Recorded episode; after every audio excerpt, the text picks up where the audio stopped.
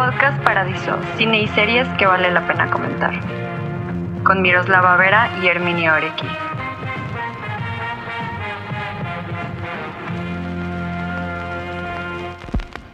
Bienvenidos a Podcast Paradiso. Mi nombre es Miroslava y estoy aquí con mi co-host y amigo Herminio Orequi como cada semana. ¿Cómo estás, Herminio? Eh, bien, eh, cansado como siempre, pero cansado como siempre y ocupado además. Pero todo bien, por suerte, todo tranquilo. ¿Y tú cómo estás? Platícanos, ¿qué, has estado haciendo? he estado, es que tengo un nuevo trabajo, entonces he estado un poco enfocado en las cosas que tengo que hacer ahí. Y pues he estado, ahora estoy planeando un, como un pequeño clipcito que quiero hacer animado. Y, pero es, es de esas cosas que cuestan mucho dinero y mucho trabajo y mucho esfuerzo de muchas personas, entonces estoy viendo cómo hacerlo. Y de eso básicamente he estado tratando de empezar nuevas cosas, de seguir con el video que de 2020. Me faltan muchas cosas por hacer, pero pues ahorita como tengo un nuevo trabajo he estado intentando estar más enfocado ahí que en otras cosas. Y, pues ya en, en, pocas palabras ha sido eso. Siento que no he hecho tanto como siempre. Siempre me siento muy mal porque creo que no he hecho nada. Pero ya después pienso y digo, creo que sí he estado haciendo varias cosas. Y ya con eso me siento un poco mejor. Güey, qué emoción, un corto animado. Qué padre. Si consigues el funding, déjame hacer una voz, por favor.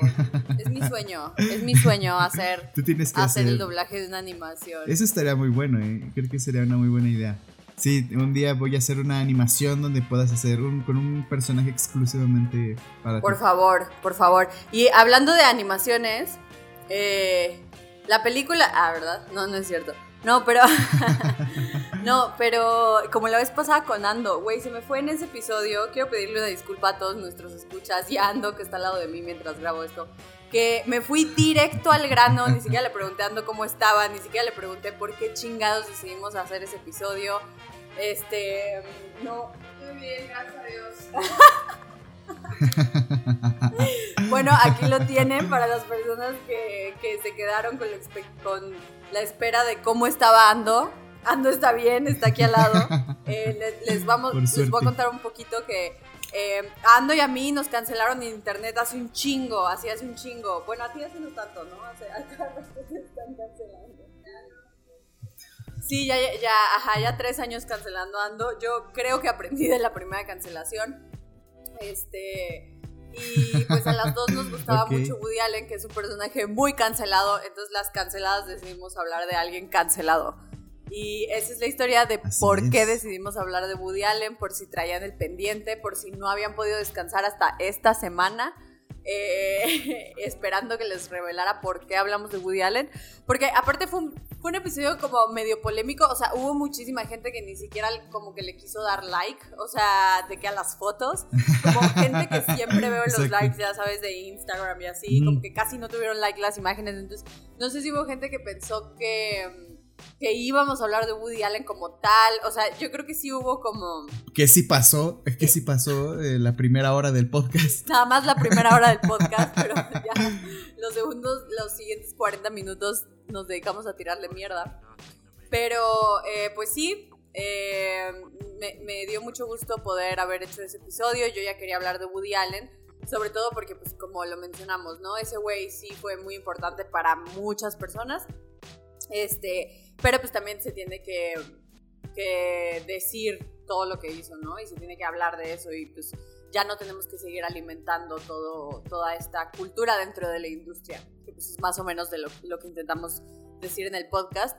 Pero ahorita Herminio me preguntó cómo estaba así. Quiero decirles.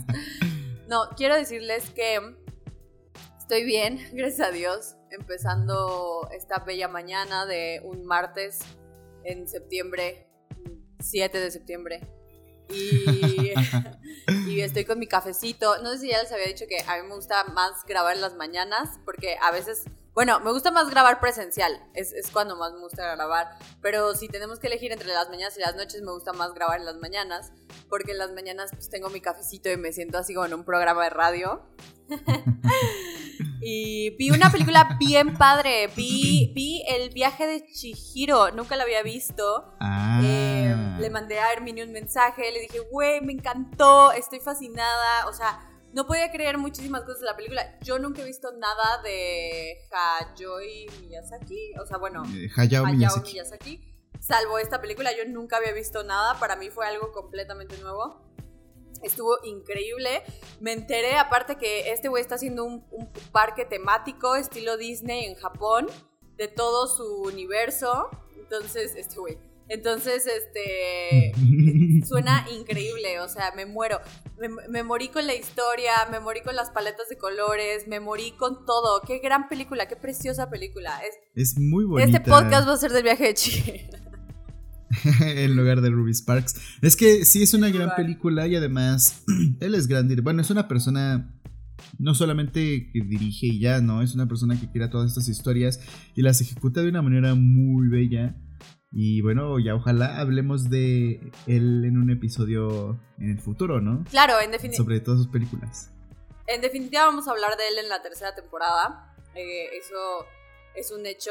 Y, y lo bueno es que voy a tener un tiempo de descanso para poder ver todas sus películas, que aparte Y- son un buen, ¿no? Sí, son bastantes. Es una, es una persona que ha hecho bastantes películas. Pero qué bueno que ya lo empezaste a ver y pues que ya medio lo estás ubicando. Todas sus películas siento que van como sobre esa línea. Hay unas más chidas que otras, pero y bueno, ver Chihiro es como ver Pulp Fiction de Tarantino, ¿no? O sea, ya, ya viste la más famosa, pero no significa que necesariamente ya viste la mejor. Entonces, todavía te falta como encontrar muchas cosas muy chidas de su cine. o la que más me guste a mí, ¿no? Porque, por ejemplo, a mí, me- a mí me pasaba que, que yo conocía mucho de Tarantino y por X o Y razón nunca había visto Dead Proof. Y vi Dead Proof cuando invitamos a Fer. Y, güey, yo creo que se convirtió en mi película favorita de Tarantino, lo cual está cabrón. O sea, pero me gustó demasiado Sí. esa película. Entonces fue como, tardé muchos años en llegar a ella, ya sabes. Entonces, como que, no sé, a lo mejor y ya empecé a verlo y qué bueno, pero ahora me falta. ¿Con cuál, cuál, cuál es tu recomendación para, para seguirle, eh? Eh, yo te diría que vieras Totoro, Ok. luego La Princesa Mononoke, eh, Castillo Vagabundo y ya de ahí te sigas con las demás. Esas son como las más famosas. Pero yo vería, la siguiente sería Totoro, que es cortita, es muy sencilla, mucho, muy sencilla. Ya después ves Mononoke, que es una película bastante más larga. Eh, pero esa sería como mi recomendación, que siguieras con, con esas dos, ya luego si quieres, pues te vas viendo las demás. Ok. Ah, y Castillo Vagabundo probablemente te guste mucho. Creo que podría gustarte mucho Castillo Vagabundo. Ok, quiero, planeaba ver la princesa Mononoke después, porque me parece que es la favorita de Olita. Eh, planeaba seguir con esa, pero no sé si, si recomiendas Totoro. Sí, es que ten en cuenta que es un poco más larga y más densa. O sea, yo creo que de sus películas es como la más densa, así, este, está pesadita, pero es muy chida. ¿Cuánto dura? Pero yo creo que dura un poquito más de dos horas, como dos horas diez, algo parecido. Ok, Y Totoro dura 90 minutos, dura hora y media. ok. Y es súper sencilla. Entonces, yo creo que síguete con algo sencillito y luego ya con algo más complejo como mono, ¿no? Ok, va, me parece bien. Les iré comentando qué, qué opino de el cine de este señorón. Que me gustó muchísimo, la verdad. chido. Su animación está increíble. Yo no podía creer que esa película fuera del, del 2000. ¿De qué 2000? 2000 O cuatro, creo. 2004, ajá. O sea, yo no podía creer que fuera tan antigua porque la animación está así, o sea. Tan antigua. es- o sea, bueno, no tan antigua, pero es una animación. No, pues ya casi 20 Ajá, años. exacto, es como ahí empezaban como las primeras animaciones, ya sabes, o sea, es, es una gran Sí, es una animación muy sofisticada, se ve muy- es que son japoneses, o sea, es- No, para su época es una animación muy el- muy relevada, muy elevada, muy No, espérate que veas Akira que es de los 80, ese se ve como nada en el mundo se ve ahorita. en verdad. Es- ajá, sí. Esa y también la de Ghost in the Shell, también es como mm, que tiene una animación que ni siquiera ahorita se ve de tan loca que está. Pero ya irás eh, adentrándote en el mundo de las películas de anime. Ok, sí, es que aparte es un buen, o sea, eh, lo que me pasa con el anime es que yo de chiquita, yo de chiquita vi Ranma y medio e Inuyasha. O sea, me, encantaban, así de que neta era fan.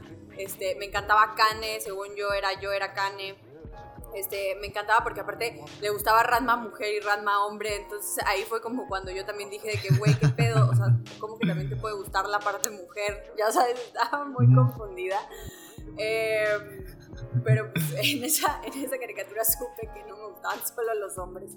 Pero me gustaba mucho, o sea, me llamaba mucho la atención, ya sabes, porque pues, qué pedo que Ranma era hombre y mujer, what the fuck.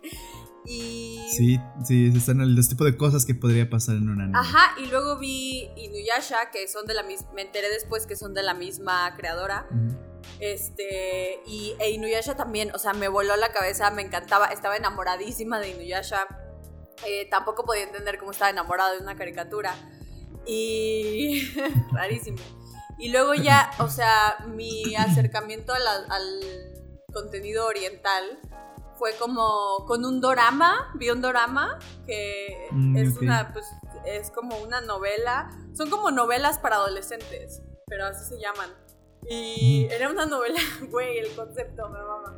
la idea de la novela era que, que teníamos a la protagonista, que era pues como de clase media baja, que iba a una escuela de ricos, ¿no? Japoneses. Entonces a ella le gustaba como uno de los güeyes del grupito de los populares, pero ese güey como que no la pelaba porque era demasiado cool. Y luego el güey que es el más, más, más cool de la escuela, así de que el Chuck Bass de ahí, eh, le empieza a gustar ella, güey, pero es pobre, entonces le caga que le guste porque es pobre.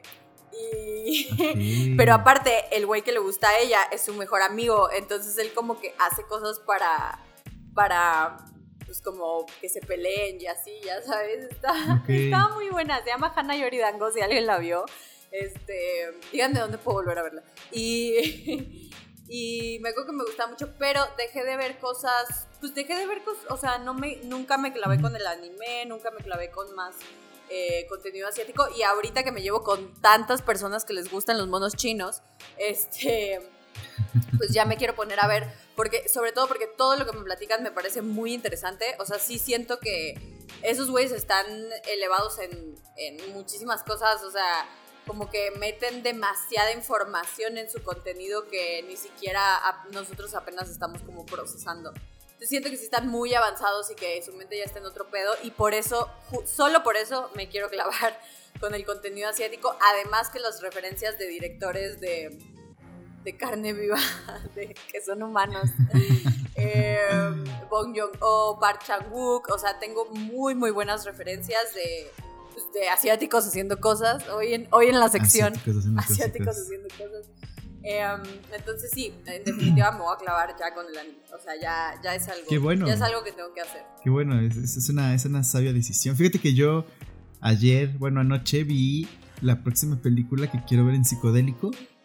Eh, no es de terror, por suerte, pero sí está muy loca. Está muy, muy loca. Se llama Annette. Es una película de Leos Carax. Es la película que abrió el Festival de Cannes este año. Y. ¿De qué se trata? Es con. Es, es un comediante. Es que es una cosa muy, muy loca. Es un comediante que mm, tiene un hijo con una chica, digamos. Y ya como que hay muchas cosas raras con, esta, con este bebé que nace a partir de, de estas dos personas. Y todo... A mí me gusta, o sea, es que yo la vi anoche y dije, esto es La La Land, pero chida. Es La La Land, pero... Pero europea. Pero si se hubiera hecho bien. pero si se hubiera hecho bien, exactamente. Sí, es que es, que es un musical, todo es un musical, toda la película. Y es un musical denso, o sea, no es un musical de, de tres, cuatro numeritos como en La La Land, de coreografías bonitas, no, o sea, es, es un musical de, se siente fuerte, denso, pesado incluso. Y hay mucho igual de la relación de estos dos personajes, como cómo se llevan. No quisiera decir tantas cosas porque creo que no pasa tanto. Oh, es con Adam Driver y Marion Cotillard. Así es. Es, eh, es como de las películas más top de este año. Y eh, bastante, bastante interesante, creo yo. Bastante interesante, no puedo decirles nada más, pero va a estar en movie a finales de octubre, creo. Por si alguien quiere verla de manera legal, va a estar hasta finales de año en octubre. En, octubre, en movie, perdón. Y gran película. Dura 2 horas 20. Y hay, muchas cosas muy locas en esta película. O sea, no podría. No, puedo decirlo de otra forma. Pero. Eh, gran película. Yo necesito verla en psicodélico. Es lo único que, es que supe cuando la estaba viendo. Dije, esto tengo que verla en psicodélico. ¿Por qué no, por qué no ves Clímax? A ver si muy, muy. pues mira, es algo que sí haría, o sea, sí lo haría, con este con toda la confianza del mundo. Yo sé que sí lo harías, güey, porque estás bien pinche loco. O sea, pero. Eh, no, no, qué miedo, güey. Mejor vuélvela a ver. Vuélvela a ver ahorita que ya sabes lo que hace el psicodélico, porque no la has visto con esa perspectiva, ¿no? Sí, no, no, la había visto desde mucho antes de probar el psicodélico. Oye, y vela ahora y entonces ya me dices. Este, no, pues, sí está bien culera. O sea, esa, esa según yo siempre es la típica reacción. No sé, no sé si ya lo he mencionado, según yo sí varias veces, pero yo me paré a vomitar en esa película. O sea, tenía náuseas así de que, güey, fue culero, o sea, fue culero, así de que, no mames, o sea, creo que Midsommar no da nada de terror comparado con Clímax, güey. O sea, Clímax yo creo que sí es un pedo así de que a mí me dejó traumado. Me acuerdo que no pude dormir. O sea, también me acuerdo de eso. Ok. Pero bueno. Pues voy a verla, voy a verla otra vez y voy a verla en psicodélico eventualmente. Eventualmente. Y yo voy a ver a Net de manera legal hasta octubre. Este, o tal vez no. No, Annette muy buena, muy larga, pero muy ¿Y tú buena. dónde la ¿eh? viste? ¿Mm? Ah. Yo la, yo la... es que tengo pase de prensa, ah. ya sabes. Me pasaron un screening. Te pasaron un link. Pasaron un link y ya entré a acceso anticipado.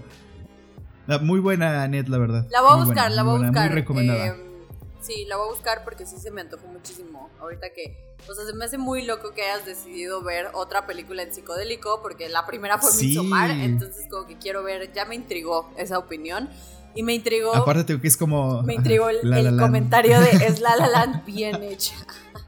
Eh, entonces, como a mí me hubiera gustado. Como a Herminio le hubiera gustado, entonces a ver qué, a ver, quiero ver eh, cuáles son los estándares de Herminio para hacer películas, porque al parecer Demian Chazelle es una cagada. Este, y pues bueno, ya que a Herminio no le gusta nada, em, hablando de otras noticias de la semana, ah, verdad, no, eh, ya voy a pasar. es que sabes qué, sabes qué me gusta que como que damos si hablamos de un chingo de cosas y películas y contenido y shalala, no nos adentramos luego luego a la película, pero igual estamos hablando de contenido, entonces está divertido. Exactamente, sí, sí.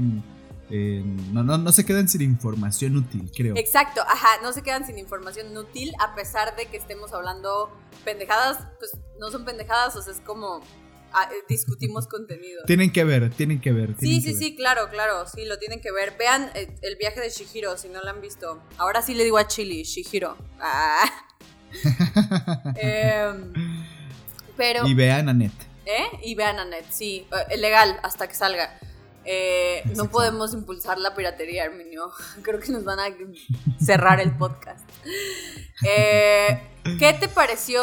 Ahora sí, pasemos al tema después de 20 minutos. ¿Qué te pareció la película que es nuestro tema central el día de hoy, Ruby Sparks? Comentamos el episodio pasado que estaría bueno hablar de ella y que, eh, pues bueno, haciendo este como comparación con 500 Days of Summer, eh, a ver, platícanos un poco. A ver, eh, Ruby Sparks es del año 2012. Eh, y la de 500 días con ella, ¿de qué año es? Del 2000, es de antes. Por ahí, según yo. A ver, ahorita te checo la info. Ok. Las dirigen Jonathan Dayton y Valerie Ferris, que dirigieron, eh, que es su película más famosa, Little Miss Sunshine. Y también 500 Days, perdón que te interrumpa, 500 Days es del 2009. Ok, o sea, poquito, no, tenía tanto en realidad. No, como tres años. Okay. Pues eso es lo que han hecho Jonathan Dayton y Valerie Ferris. Eh, Ruby Sparks es su. Me parece que es su tercera película, no estoy seguro. No, es la segunda. La primera es Little Miss Sunshine del 2006. Y bueno, protagoniza Paul Dano y su novia Zoe Kazan se me hace una relación súper chida. Porque son jóvenes, bueno, en ese entonces obviamente eran más jóvenes y son jóvenes y los dos trabajan en la industria del cine. Él, eh, pues él actúa. Y bueno, Soy Kazan también actúa y ella produce y escribe. Y estoy seguro de que en algún momento va a dirigir, si no es que ya lo hizo. No, no, no, lo ha hecho según yo. Y no sé, se va a hacer una pareja bonita, así como eh, relationship goals cinematográficas. A mí me encantan. Eh, sí, es súper súper chido. Y pues los dos trabajan en proyectos, él escribe unos, o él dirige y ella escribe, o él dirige y ella produce. La verdad es que es una relación muy bonita, creo. Y me dijiste que tenían una hija, ¿no? Sí, acabo de ver que tienen una hija, pero a mí me encanta... Eh, bueno, igual esta relación me gusta muchísimo. A mí me encantaba Paul Dano. Y luego me enteré que tenía novia y fue como, hmm, y me puse muy triste. Y luego vi que era Soy Kazan y me puse feliz. Y porque neta, siento que sí son una gran... Son como Rooney Mara y Joaquín Phoenix. Ándale. Ya sabes, o sea, como, ajá, de esos que los ves y dices, goals.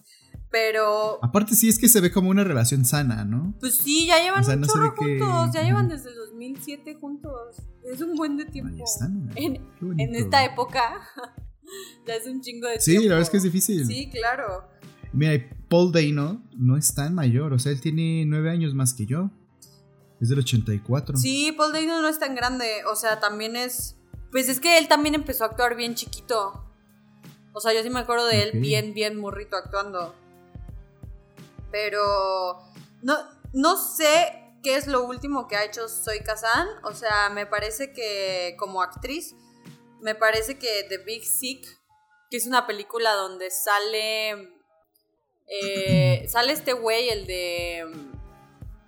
Ay, ¿cómo se llama? Sale este güey, el de Silicon Valley. El hindú. El hindú, ajá. Pero no me acuerdo ahorita de su nombre. Eh, eh, es, es Kumail Nanjiani. Él, él que no es hindú, de hecho, creo que es de Pakistán o algo así, o sea, no, queremos ser groseros. ¿Qué tal? Eh, así es pakistaní. Ajá, es pakistaní, sí me acuerdo, sí me acuerdo. Eh, no queremos en Podcast Paradiso eh, dar una identidad errónea o que piense que nos estamos burlando, no somos racistas. Em, somos muy correctos. No, y muy correctos, y el, el episodio pasado el chiste de Ando, así. no, pero... Eh, esa fue la última película que supe que hizo Soy Kazan. Paul Dano, la verdad, no me acuerdo. No me acuerdo cuál fue su último trabajo. Paul Dano, a ver, ahorita te digo. ah, que Paul Dano lo hace muy bien en There Will Be Blood. Claro. Oh, ese, papel es muy loco. Mira, él hizo. Eh, hace Swiss, Army Men en 2016 con Daniel Radcliffe. Sale Nokja de Bong Joon-ho. No me acordaba y va a salir en Batman. Va a salir en The Batman. ¿De qué? Batman nueva con. Pues creo que va a ser el malo. El, va a ser el acertijo de Riddle. Mm. Este enemigo de Batman. ¡Qué gran personaje! ¡Qué gran personaje! porque aparte Soy Kravitz va a ser Catwoman. Así es. ¡Wow! Y Robert Pattinson va a ser Batman. Qué loco. Wow, me encanta. Yo ya quiero ver esa película. Güey, yo también. Yo quiero ver esa película. Yo también, la verdad. Pero eso es, eso es como lo último en lo que ha estado involucrado. Paul Dano dirigió una película en 2018. Se llama Wildlife y le escribe Soy Kazan. Y yo no la he visto, pero es como lo que han andado los dos. Ok. Y bueno, ellos dos protagonizan Ruby Sparks, que es esta historia de un escritor muy muy prestigiado, es muy joven, muy prestigioso. Bueno, muy prestigiado, no sé si prestigioso esté bien. Es muy prestigiado y justo está atravesando una especie de crisis creativa. Eh, está muy, muy clavado con este personaje que escribió, se llama Ruby Sparks, que es básicamente la mujer de sus sueños. Y mm, creo que... Creo que desde aquí podemos ya empezar como esta comparativa de con 500 días con ella. Porque una de las cosas que me dijo Miroslava, ella la vio antes que yo, me dijo es que es como...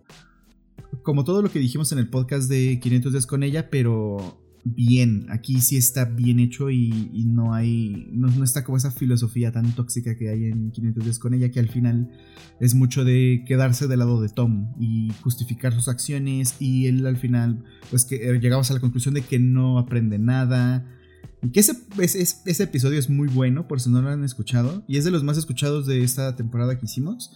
Eh, creo que fue de los más, eh, de los más, más, más escuchados. Y creo que fue justo por eh, cómo hablamos de la película. Y pues Ruby Sparks es la antítesis de eso. Porque aquí este personaje, bueno, el punto, digamos, eh, el punto más interesante es que este personaje que él crea, esta fantasía de personaje que él ha estado escribiendo, cobra vida. Y el cómo cobra vida no es importante, obviamente. No es importante, pero cobra vida, punto. Y eh, no solo cobra vida, sino que cobra la identidad del personaje que él escribió y ella es pareja de él. O sea, un día él se despierta y ella está ahí en la cocina haciendo cosas y, ya, o sea, ella sabe que es su pareja. Y en ese momento se da cuenta que lo que sea que él escriba sobre ese personaje va a ir modificando la vida de pues, la vida real de Ruby Sparks. Eso es básicamente la película. Eh, el cómo él lidia con este. con esta creación suya. Y cómo cómo, cómo es la relación de ambos. Porque él es una persona, es un poco, siento que es un poco parecido a, ¿cómo se llama? Tom, ¿no? El de 500 días con ella. Es muy parecido a Tom en muchas cosas. En cuanto a la visión que tiene del amor y sobre todo en cómo, cómo ve a las mujeres.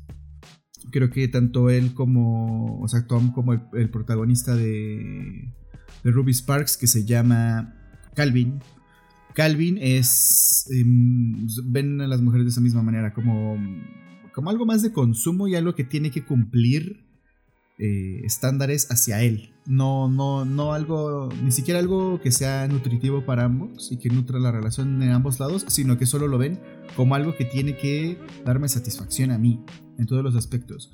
Y, y la diferencia yo creo está y que desde el principio, cuando tú, o sea, y lo dijimos el día del podcast, y entonces con ella, cuando empieza la película empieza con una dedicatoria súper horrible, que es seguramente una dedicatoria que hacen los guionistas, no sé si la hizo los guionistas o el director, pero está ahí.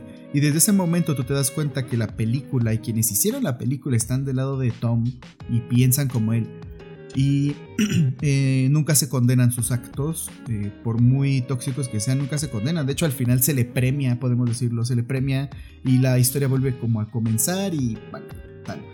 Aquí los actos de Calvin eh, son, son muy desagradables y creo que la película se esfuerza, bueno, no, no es que se esfuerce, pero sí te muestra mucho cómo él tiene comportamientos que no están bien y la película por cómo está hecha, por cómo ponen la cámara, por cómo es el montaje, por cómo dirige ciertas acciones que él está haciendo, tú, te tú no te identificas y dices es que esto está mal, o sea, lo entiendes y dices esto está mal.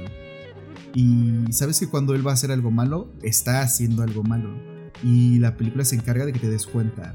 Y lo, yo creo que lo consigue muy bien. Y al final, sus acciones tienen una repercusión muy fuerte en su vida y mm, al final él aprende, aprendió algo y, sabe que todo lo que hizo antes de eso está mal. Y ya, creo que esa es como la gran diferencia principal, ¿no? entre una película y otra, como este personaje de Calvin sí aprende, sí tiene un aprendizaje y sí tiene, sí hay una lección que tiene y, sabes que, no va a volver a hacer lo que hizo, pero eh, eso es adelantarme un poco. ¿A ti qué te pareció Ruby Sparks? Em, a mí me encanta Ruby Sparks desde la primera vez que la vi. Me gusta muchísimo y es una, es una película que de hecho se la puso un exnovio, así como de que, güey, ve, no puedes controlar a la gente. Así de que, me acuerdo que se la puse así como de que, mira. Em, y no es, es, muy bonita. Yo no sabía hasta hace poquito que la había escrito Soy Kazan, o sea, yo, yo no tenía idea. Lo cual me hizo muchísimo sentido, o sea, justo por esto que dices de en 500 Days of Summer se nota que la persona que escribió esa película y que los que la ayudaron a hacerla posible piensan igual que él. Eh, sí, son hombres además, todos. Ajá, exacto. Y Ruby Sparks sí, o sea, en cuanto me di cuenta, por supuesto, el, el personaje de Calvin es un personaje que al final llega a una conclusión como muy sana pero porque es un personaje masculino escrito por una mujer, entonces eh, que son los personajes, son, son el ideal de hombre que tenemos las mujeres, ¿no? Los personajes masculinos escritos por mujeres, o sea, obviamente no existen. Eh, los hacemos, pero no, no determinamos sus acciones. Y eh, no lo sé, me encanta, me gusta mucho el personaje de Paul Dano. Para empezar, cuando yo vi a Ruby Sparks estaba crocheadísima con Paul Dano, así que mal, mal, mal, me encantaba. Y um, eh, lo que dices de la película es como, es un realismo mágico, es un, es un realismo mágico porque no profundizamos en cómo el personaje cobra vida o cobra la identidad de, ¿cómo se llama la protagonista? Eh, Ruby. Ah, Ruby, claro. Qué tonta. Eh, ¿Cómo se llama? Ruby Sparks. Em, y ya, y entonces eh, Ruby no, no, se profundiza en el sentido de cómo ella cobra la, identidad y cómo encarna, pero eh, pues de la nada aparece, o sea, de la nada aparece. Me gusta mucho que la primera aparición de Ruby es que se le está haciendo de pedo en un café, ¿no? Porque se va con otra chica a tomar un café. Chica, eres linda, chica y se va con otra chica y a tomar un café. Y este y llega esta morra y así güey, ¿qué haces? O sea, de que, ¿qué te pasa? ¿Por qué estás con alguien más? Y, y, me dejaste sola. Ah, porque se pelean, ¿no? Una cosa así, o, o que... No, se la encuentra en la casa cocinando. Sí, sí, sí. Es la primera vez. Sí, sí, sí. Se la encuentra en la casa. Es cuando la ve por primera vez y se y ella pues está como haciendo sus cosas totalmente pues en su, en su propia casa, o sea, ella sabe que vive ahí. Claro. Sí. Y es ahí donde se. Y él se saca de onda, le da miedo y ya después asume la existencia, ¿no? Y. Güey, pero que como. Me da mucha risa como nunca lo cuestiona. O sea, bueno, sí lo cuestiona, pero. Sí. Pero es así de que, bueno. ya siguen con su vida. de que, ok, mi vida, ya crea, creé a mi morra, ¿no? Y. Me gusta, o sea, creo que es mucho como... Eh, no sé cómo explicarlo. Creo que Ruby Sparks también es mucho como una metáfora a cuando idealizamos el, cómo va a ser una persona o cómo va a ser una relación. O sea, más como este pedo de que te enamoras como de la idea de lo que puede ser más de lo que verdaderamente es. Porque al principio, pues, o sea, como Calvin crea a Ruby, él pues la hace en un ideal, ¿no? O sea, es una chica que, no sé, le gusta leer y le gustan tales bandas y le gusta vestirse de tal manera y tiene el pelo de tal, ya sabes, y entonces es yo creo un poquito como lo que te pasa cuando conoces a alguien que te gusta físicamente, pero no sabes tanto de esa persona como, eh, pues sí, o sea, a, nivel personal. Entonces eh, empiezas a idealizar, ¿no? Y empiezas a hacerte, bueno, yo, a mí me pasa, güey, que yo conozco a alguien y me gusta físicamente y empiezo así a fantasear acerca de nuestra vida hasta el matrimonio y últimamente esas fantasías llegan hasta el divorcio, lo cual es muy divertido. Este, de que llego al extremo en el que me divorcio. ¿Cómo va a ser el divorcio? ¿Qué? piensas en cómo va a ser el divorcio, ¿no? Ya lo tienes todo planeado. Ya, güey, ya lo tengo todo planeado. Así que me voy a casar, me va a gustar mucho, me voy a divorciar eventualmente porque todo se acaba. Este. Pues sí, pero eh, eh, como cuando empiezas a idealizar mucho a estas personas, ¿no? Y luego las conoces y te das cuenta que, pues, güey, o sea, cada quien, cada quien tiene una carga emocional y pedos y ya sabes, o sea, como traumas y no sé, o sea, el ser persona es muy complejo. Hay, hay una frase justo de Princess Caroline en Bojack, cuando se pelea con Ralph, su novio, el ratoncito, que le dice Princess Caroline, It's so easy for you to love me when everything is fine. O sea, le dice, es muy fácil para ti amarme cuando todo está bien, o sea, cuando yo estoy bien, ya sabes, y es como, güey, sí, o sea, porque yo creo que cuando verdaderamente ves si alguien te ama es en momentos difíciles, o sea, porque justo pues, cuando todo está bien es muy fácil, o sea, es muy fácil estar ahí para una persona, pero el estar ahí verdaderamente, no solo en nivel como de amor romántico, sino también de amistad, por ejemplo, ya sabes, o sea, el estar ahí cuando las cosas se ponen difíciles, pues es yo creo lo que comprueba que sí hay un amor de por medio. Y lo que pasa en Ruby Sparks es que Ruby se va desarrollando conforme Calvin quiere y después ella empieza a cambiar y empieza a descubrir su propia identidad.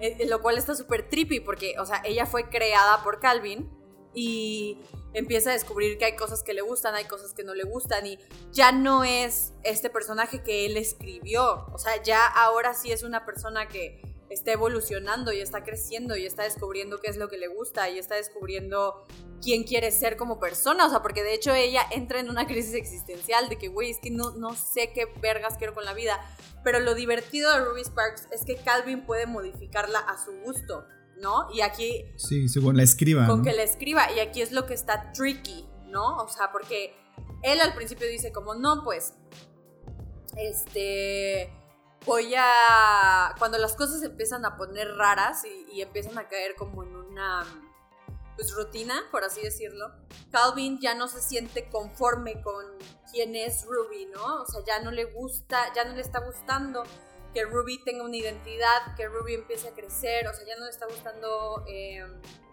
eh, todo, pues sí, la evolución y empieza a querer cambiarla, ¿no? Que eso también es típico es un comportamiento súper humano también como el querer cambiar las actitudes de otra persona a pesar de que no esté en tu control.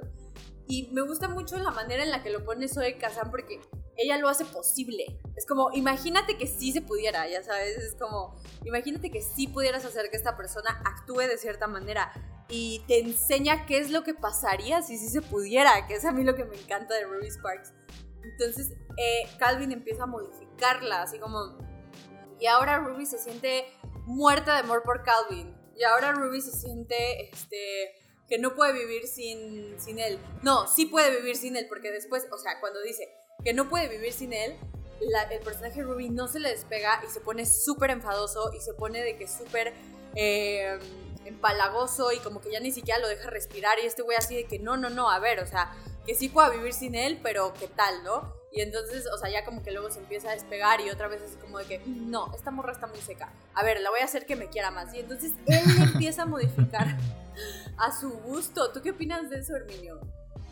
Es, es que yo creo que es una, una muy buena representación de lo que es el control en las relaciones.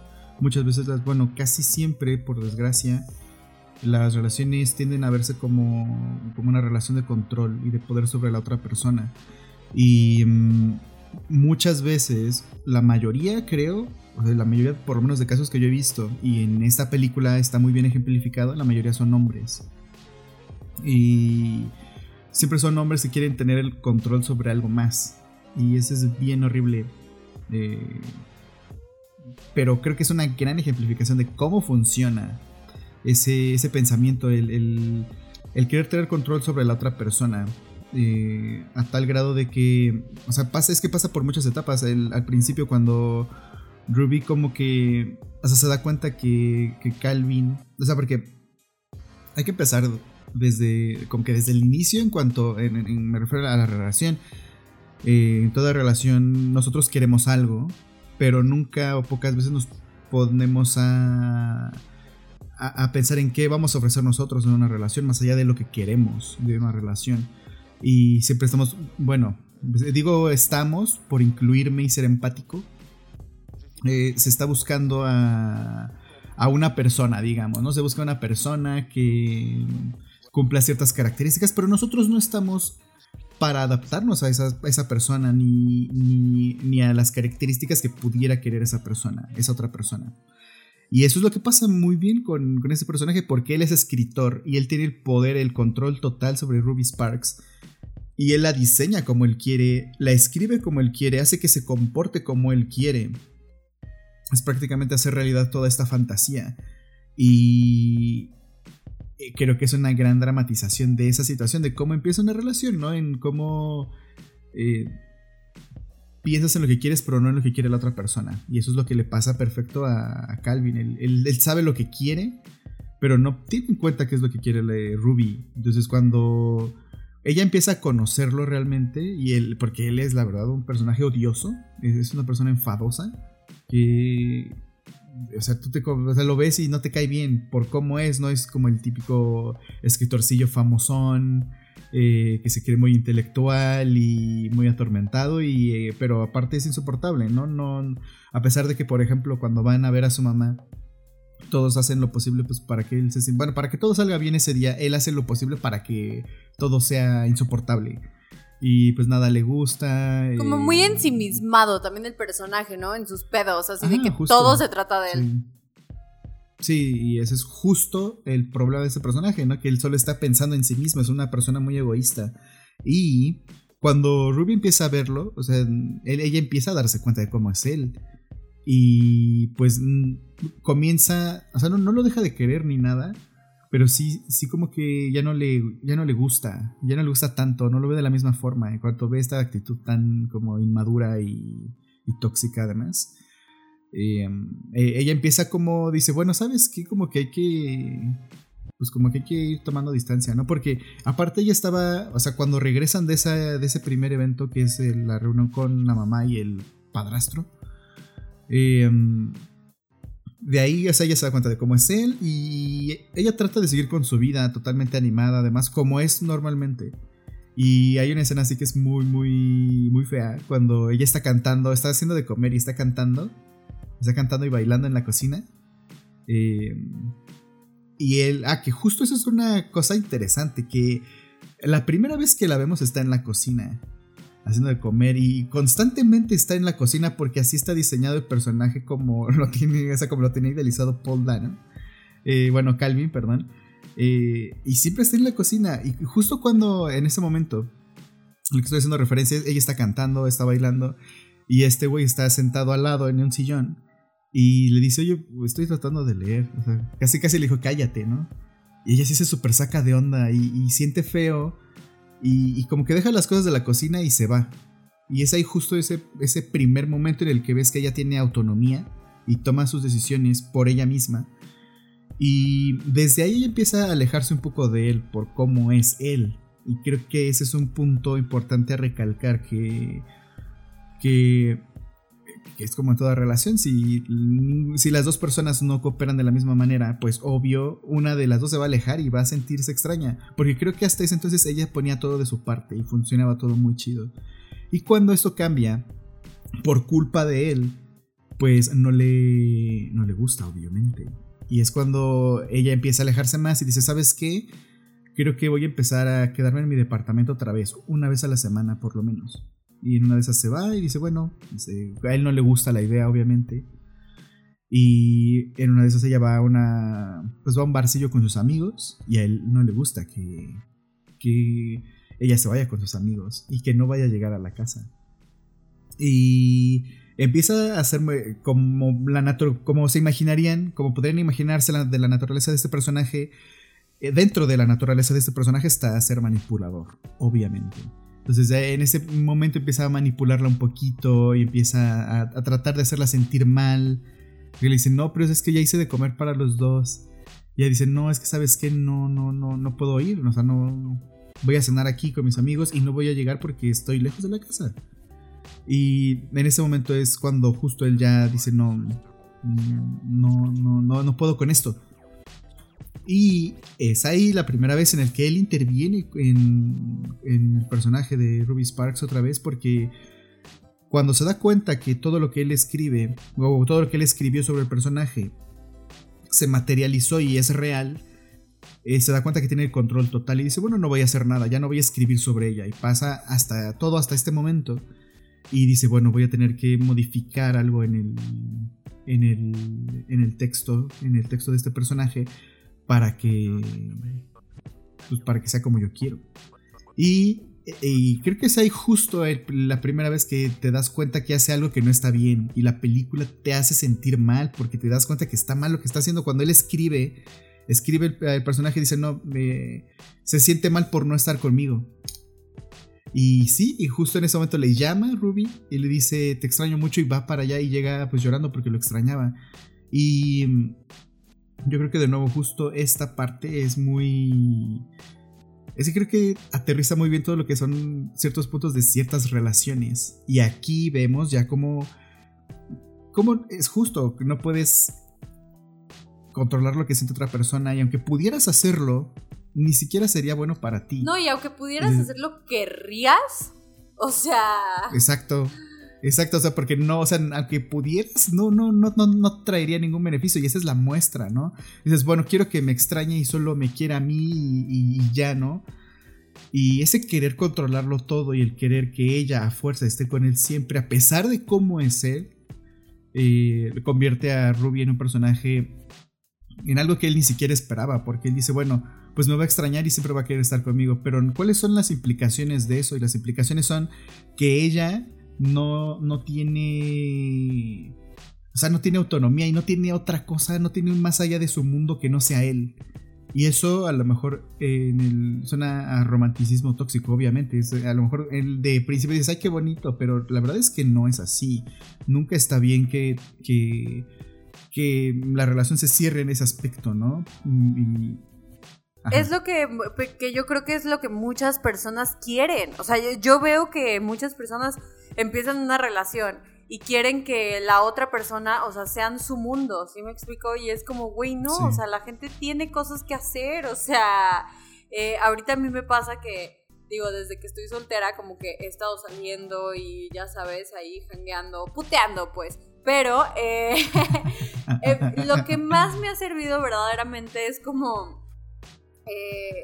no sé, ¿cómo te digo? es que me han hecho esta pregunta como muchas amigas.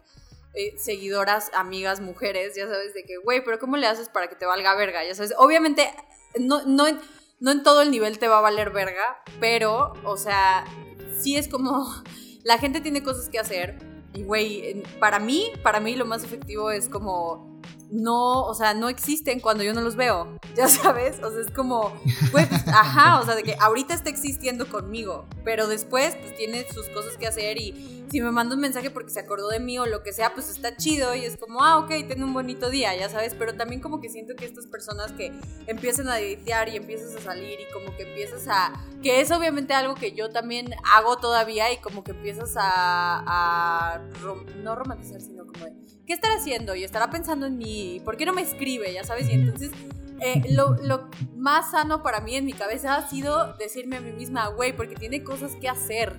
Ya sabes, o sea, es como la, gente, los humanos, tenemos cosas que hacer, ya sea ir al pinche Office Depot, güey, ir a trabajar, hablar con eh, tus papás, este, ir al súper, ya sabes, o sea, como que no puedes controlar cada aspecto de la otra persona. Y yo creo que eso es algo que pasa mucho en las relaciones, ¿no? O sea, como que te enculas y quieres saber qué está haciendo esa persona todo el día, si está pensando en ti, si cuándo se van a volver a ver, ya sabes, pero es imposible, o sea, e-, es, imposible llegar a tener y no es sano, o sea, creo que incluso en Ruby Sparks te lo es, es un gran ejemplo de cómo esto, si pudiera ser posible, es lo menos sano del mundo, o sea, no puedes pasar todo tu tiempo ni destinar todo tu tiempo a una cierta persona, o sea, es ridículo, es absurdo, es insano, es loco, está loco. O sea. Sí, creo que. Creo que en general las relaciones son muy complicadas. En general, cualquier tipo de relación que tengas con cualquier tipo de persona. Y sí creo que la relación más compleja que podemos llegar a tener es con otra persona. En ese sentido, una relación amorosa creo que es la más difícil de todas. Es súper complicado y sí, es lo que dices, cuando, cuando él la escribe, eh, de cierta forma eh, la hace ver dependiente de él, dice, no, es que a fuerza tiene que estar conmigo porque ese es su mundo, ¿no?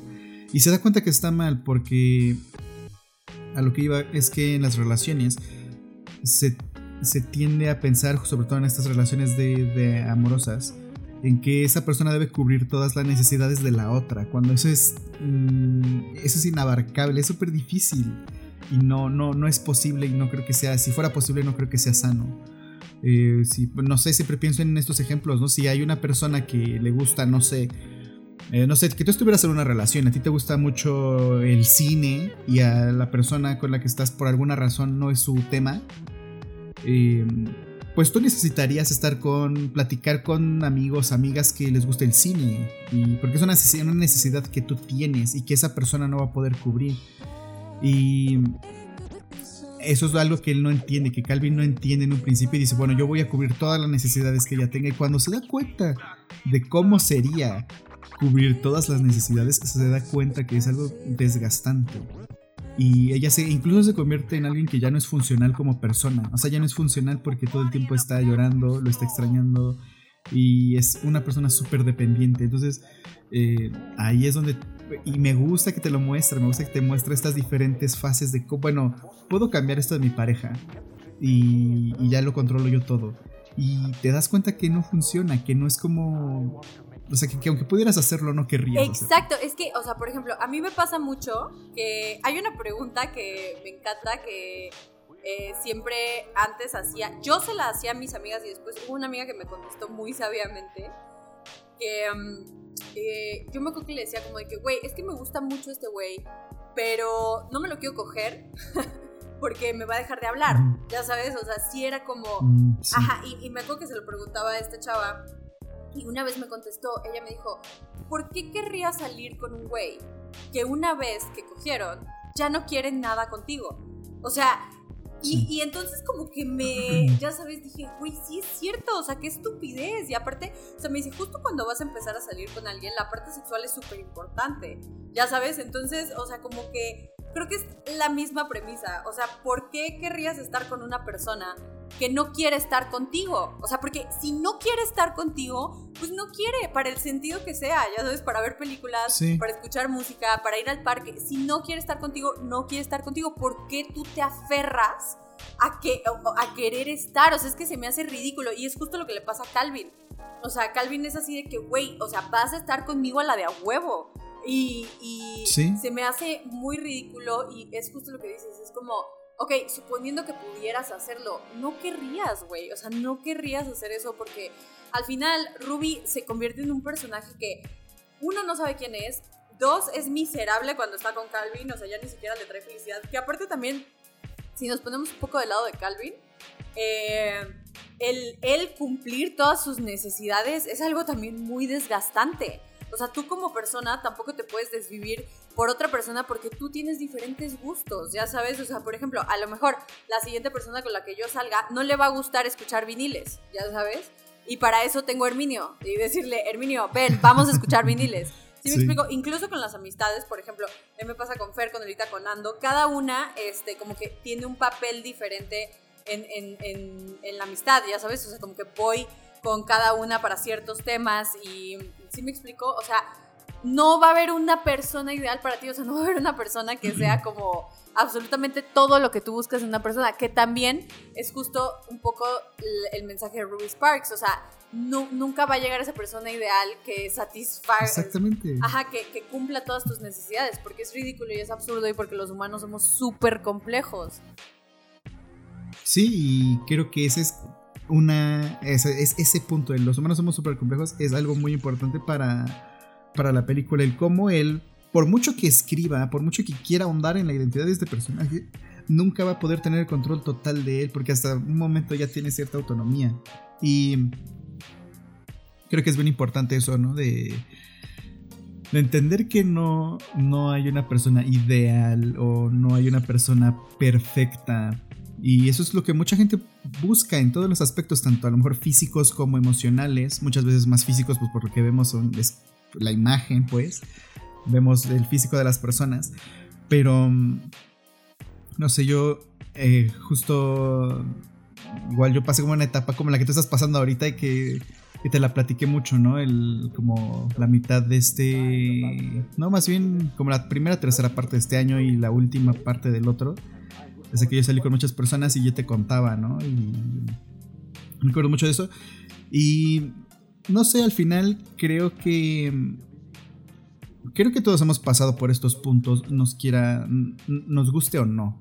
Eh, porque creo que también esa es otra cosa. El protagonista es Calvin. Y es, creo también es muy importante que lo veamos desde la perspectiva de él. Porque creo que, queramos aceptarlo o no, y lo que quiere es que lo aceptemos, es que pues hemos todos pasado por alguna cosilla de, de algún aspecto de este personaje. Y yo en algún momento también me pasó, sobre todo cuando era más, este, pues, más joven, cuando tenía 20 años más o menos, creo que era más parecido a Calvin en cuanto al sentido de las relaciones en el que dices, no, es que quiero que... Todos hemos sido Calvin en algún punto, que yo creo que también es eh, importante reconocerlo, todos hemos querido eh, que una persona viva a nuestros ideales de lo que creemos que va a ser una relación.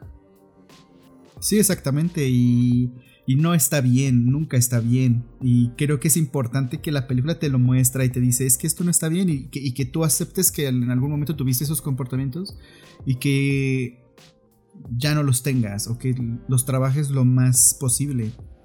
Y por ejemplo, yo ahorita después de como todas las relaciones que tuve en el pasado, ahorita estoy en una muy chida en la que digo, no sé, porque por ejemplo mi, mi pareja es una persona que se dedica también al, bueno, que ella se dedica al cine y le gusta mucho el cine.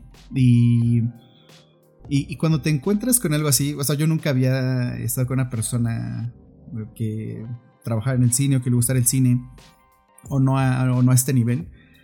Y justo es una dinámica bien bonita porque no, o sea, a pesar de que yo soy mayor que ella, no es una relación de poder tampoco, porque ella siempre me enseña muchas cosas o ella puede aprender cosas de mí también. Y, y no sé, creo que justo lo bonito de una relación es cuando pueden convivir sanamente, o sea, y que no haya como estos dramas horribles. Y eso es como justo lo que estoy viviendo ahorita, que creo que es la primera vez que estoy viviendo algo, algo así. Y me gusta mucho, y me gusta mucho y lo disfruto. Y, y, ver este tipo de películas sí, sí te hace o sea, sí, te hace ver cómo todo antes estaba mal y cómo has hecho cosas mal o te han hecho cosas mal a ti, porque pues también te puede pasar a la inversa, ¿no? De que pues tu pareja sea la que te quiere controlar o manipular o cambiar de cierta forma. Pero yo creo que lo importante siempre en una relación es saber convivir con otra persona. Y un poco lo que comentamos en un podcast que ya grabamos y no ha salido, que es el de Jane Austen que en todas estas historias que estábamos hablando, eh, los personajes terminan cediendo buena parte de, de, sus ideales para poder convivir con otras personas, ni siquiera solo con pareja, sino con familia.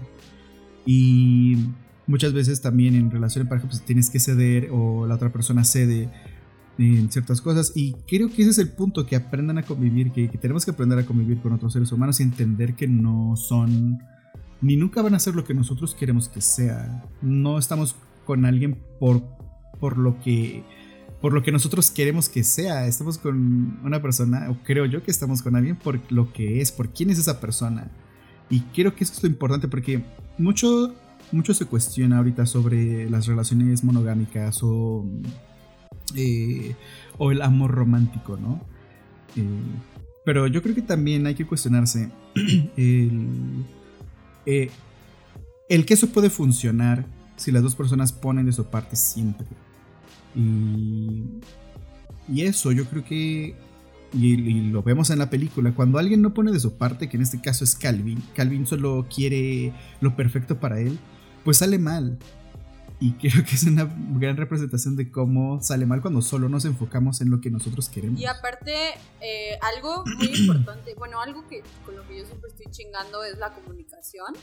Eh, lo que dices de Calvin, eh, del ejemplo de la cocina, se me hace muy bueno porque la manera de decir las cosas, o sea, qué diferencia si este cabrón me hubiera dicho, oye, estoy intentando leer ¿crees que podrías cantar más bajito? Ya sabes, o algo así. O te vas a otro lado, ¿no? O, tú te vas a otro lado. Ajá, exacto, porque al final, mm. pues es, es, una cosa de dos. O sea, también si ella está en la cocina y se está cocinando lo que sea, pues güey, lo más prudente es que tú te puedas ir a leer a otro puto lado también, ¿no? O sea, no sé, se me hace eh, esta clase de cosas que hace Calvin se me hacen como muy groseras. La parte donde yo más como que me sorprendo que a mí se me hace una parte muy violenta en la película es cuando él le demuestra que tiene el control sobre sus acciones.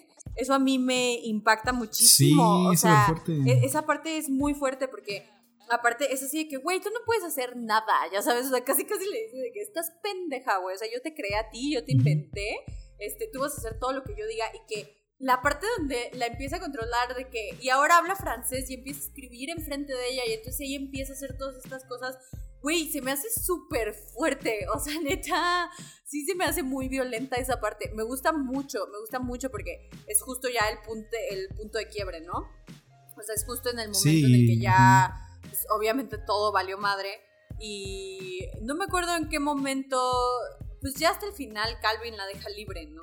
O sea, entiende, entiende ese güey que por más que quiera controlarla, que por más que quiera eh, desarrollar al personaje y hacerlo a, su gusto, o sea, no va a poder controlar cada aspecto de ella y no va a poder controlar nada de esa relación. Entonces, me gusta mucho que el personaje sí llegue a esa conclusión. Es como de que, güey, pues ya, o sea, verdaderamente si la amo, a pesar de que yo la creé y la amo, pues la tengo que dejar ir. O sea, ella tiene que que vivir y tiene que ser libre y tiene que pues, descubrir su, autonomía. Y algo que me saca mucho de pedo es que al final, spoiler alert, es que al final em, no, no se acuerda, o sea, ella no se acuerda de nada. Me gusta mucho, no lo entiendo, pero me gusta mucho, o sea, no sé si es porque ya sacó el libro y como que el libro se imprimió y como que de alguna manera se cerró el capítulo y entonces Ruby ya es libre como para eh, ella ser una persona y shalala. No entiendo muy bien cómo funciona eso, pero me gusta mucho que no se acuerde, o sea, me gusta que es así como de que, ah, sí, eh, hola, no sé qué, me gusta tu perro, shalala, ya sabes, entonces,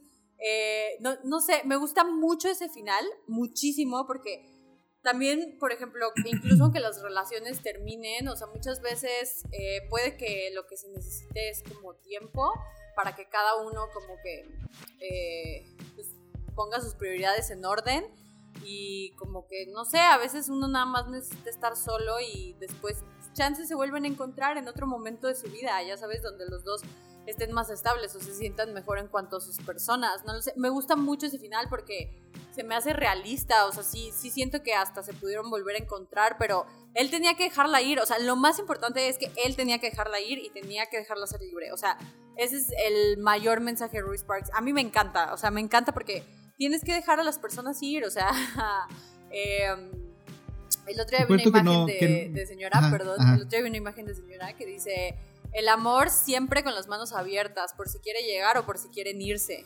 Y me gusta mucho eso, porque sí, claro, o sea, por supuesto no, puedes cerrar el amor, o sea, no, puedes encerrarlo, no puedes hacer una caja. Eh, entonces, no sé, me gusta mucho ese mensaje, me encanta Ruby Sparks. Sí, y justo lo que iba a decir es, eh, no solo, igual y no tanto dejar ir a la persona, sino dejarla ser. Y yo creo que es importante, y eso es como el, punto, ¿no? Que te subraya la película. Deja que la persona sea, no trates de controlar nada. Y creo que siempre hay que preguntarnos de dónde viene, y eso es algo que, no sé, me he preguntado, bueno, me pregunté hace tiempo, ¿de dónde viene la idea que tienes del amor o de lo que es una relación? ¿Viene de una película? ¿Viene de un cuento? ¿Viene de cómo ves cómo viste a tus papás. Como en caso de, volviendo un poco a 500 Days of Summer, en el caso de Tom, que él la visualización de la, la pues sí, la visión del amor que tenía era de una malinterpretación de la película The Graduate. Entonces, o sea, eh, así era como él veía el amor. Sí, y creo que es importante cuestionarnos ese tipo de cosas, de, de dónde viene nuestra, nuestra, nuestra idea de qué es una relación, ¿no?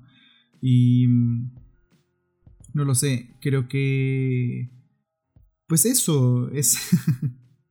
Se me hace bonito el, pensar en, que una película te puede enseñar eh, cómo es una relación verdaderamente, cómo es en realidad una relación. Es complicado tener una relación de este tipo eh, en cualquier edad de tu vida, siempre va a ser complicado.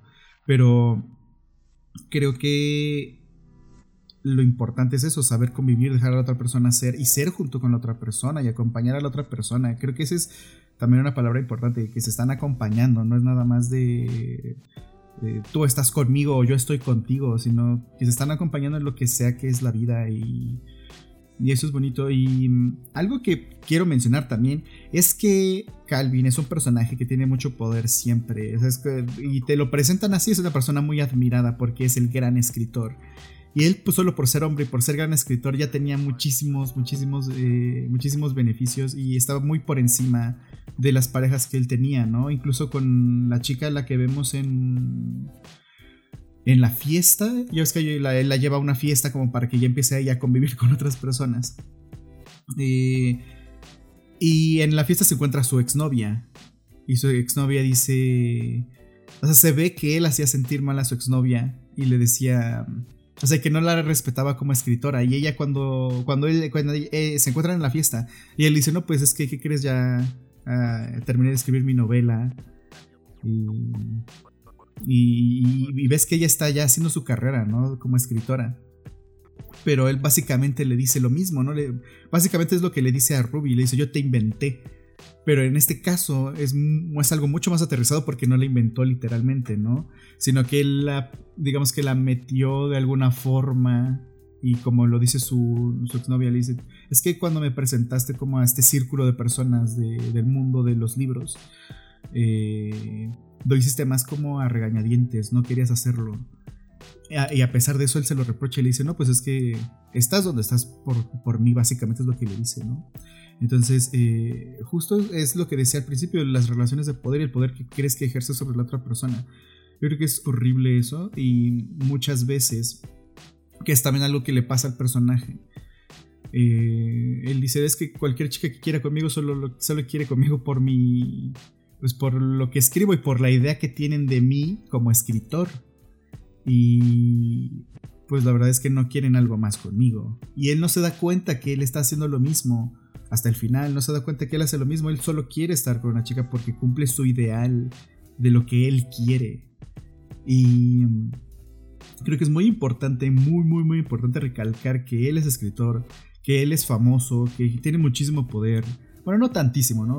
No es Woody Allen, pero... o sea, no es el Woody Allen de esta película, ni el Woody Allen de los libros. Pero es una persona, pues, muy influyente, vaya, y...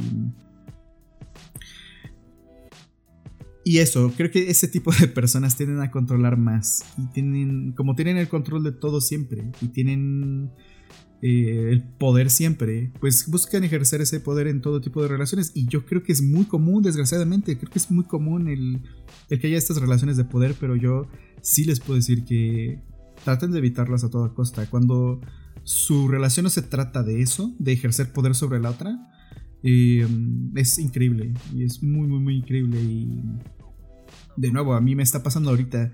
Porque, por ejemplo, yo creo que también algo muy importante es que esa admiración sea mutua y esa, ese, esa atracción por el trabajo de la otra persona sea mutua. Cuando no es así, muchas veces suceden estas situaciones de juego de poder y por ejemplo, yo en mi relación me encanta porque eh, yo la admiro a ella, ella me admira a mí y es muy bonito y es como muy sano, creo. Y no, y no hay forma de que haya este esta forma de ejercer poder y esta forma de controlar a la otra persona. Y me gusta por eso. Y no sé, pensé mucho en eso cuando estaba viendo Ruby Sparks, en todo lo que puede ser una relación chida, porque no solo te, te muestra cómo no deberías hacer las cosas y cómo no debes actuar. Y te pones a pensar en cómo de bonito puede ser cuando, cuando sabes convivir con otra persona. Eso me gusta mucho. Y. Qué chistoso que aparte tú la viste como en un momento muy bueno de tu relación. Y yo la última vez que la vi como con alguien fue justo porque se la puse como enseñándole, ya sabes, de que mira, esto no se puede hacer, ya sabes, o sea. Em, pero sí, me encanta Ruby Sparks. Qué bueno que te gustó, me da mucho gusto. Sabía que te iba a gustar, o sea, sabía que a diferencia de 500 Days of Summer, esta sí te iba a gustar. Eh, y yo acabo de ver una serie que seguramente ya la, ya la vieron por todos lados y o anunciada, que se llama Todo va a estar bien. Eh, ah, me encantó, a mí me encantó Todo va a estar bien, la verdad se las recomiendo muchísimo, o sea, justo creo que habla de las relaciones en un nivel muy real y sobre todo las relaciones que ya involucran hijos, eh, lo cual ya es otro nivel de relación. Sí. Entonces, eh, me gustó mucho porque también se siente una serie mexicana real, este, palpable, ya sabes, no sé, me gustó mucho, les, les recomiendo mucho, todo va a estar bien, o sea, me encantó, de verdad me fascinó. La acabo de terminar y dije, wow, qué gran serie, me gustó muchísimo. Eh, y pues justo también habla como de este esquema de relaciones reales, ¿no?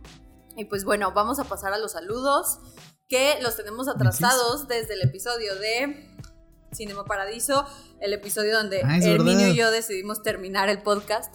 Eh, yo no me acordaba de eso. Eh, voy a empezar con los saludos a. Zuleimik y a Estudios Mollegón, que nos pusieron ahí los stickers de una camarita y el rollo y unas tijeras y un fueguito que se quemó el cine. Ah, qué chido. Sara Momiet nos pone eh, una cinta, un besito de monitos y unas tijeras. Muchas gracias por escucharnos. Juan David Alvarado, como siempre, una cintita, eh, unas tijeras y un besito. Muchas gracias por escucharnos. Jesús Emilio nos pone igual una cinta, unas tijeras y dice, rayos, me atrasé este episodio y el de Guillermo del Toro estuvieron geniales. Eh, la verdad es que ustedes hacen un trabajo fantástico. Muchas felicidades. Insisto en que sería interesante un episodio sobre Game of Thrones. Ojalá podamos hacer ese. Ojalá para la tercera temporada, ya lo hagamos. Exactamente. Muchas gracias, Jesús. Carrusel de Doritos nos pone una cinta, un beso y una. unas tijeras. Y tenemos a. Regular Guitar Guy nos pone una cinta, unos fueguitos y unos besitos. Eh, otras películas de Tornatore que son muy bellas a mi parecer, The Best Offer y Malena, las tres con música de Ennio Morricone, claro. Eh, nos faltó hablar ese día, es que ese día yo me acuerdo que iba a profundizar sobre los soundtracks de Ennio Morricone. Algo pasó, perdí la idea y, y ya, pero sí, luego deberíamos de comentar eh, Podemos hacer, podemos hacer un especial de Ennio Morricone. Podría ser, sí podría ser. Estaría un gran episodio, hay que pensarlo. Muchas gracias por escucharnos. Closo nos pone fueguitos, una cinta, una cámara y un besito. Definitivamente cuando proyecta la película de Alfredo es el mejor momento, pero también descansa mucho mi alma cuando ves que Alfredo no se murió en el incendio. Postdata, reí mucho cuando Miros dijo que la vida es bella porque la vida es horrible, ¿sí? Tan cierto, por eso vale la pena verla y Herminio debe darle una oportunidad. Herminio, ¿ya viste? Ok, lo, lo, lo, lo, voy a considerar seriamente. Gracias por escucharnos. Eh, Carusel de Doritos dice: Mi parte favorita es cuando Alfredo proyecta la película sobre la plaza. Me enamoré de. Ah, sí, esa parte es muy bonita. Sí, esa está bien bonita. Esa parte, ya no me acordaba, no la mencionamos. Esa parte es muy bonita. Es gran, gran, gran escena. Sí. Atenea dice: La verdad me encanta escucharlos, pero le adelanto 15 minutos en donde Armino cada semana dice que está muy cansado.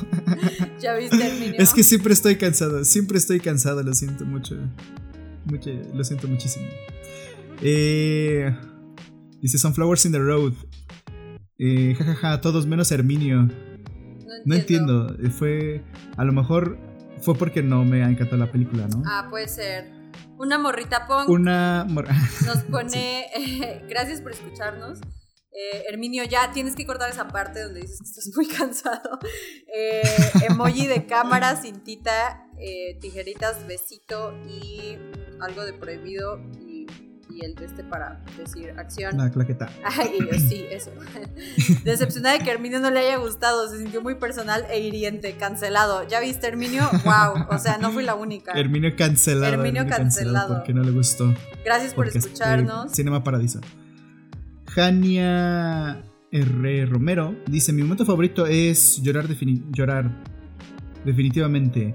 Pero todos los momentos paternales de Alfredo con Toto me encantan. Ah, sí, son muy bonitos. Muchas gracias por escucharnos, Jania.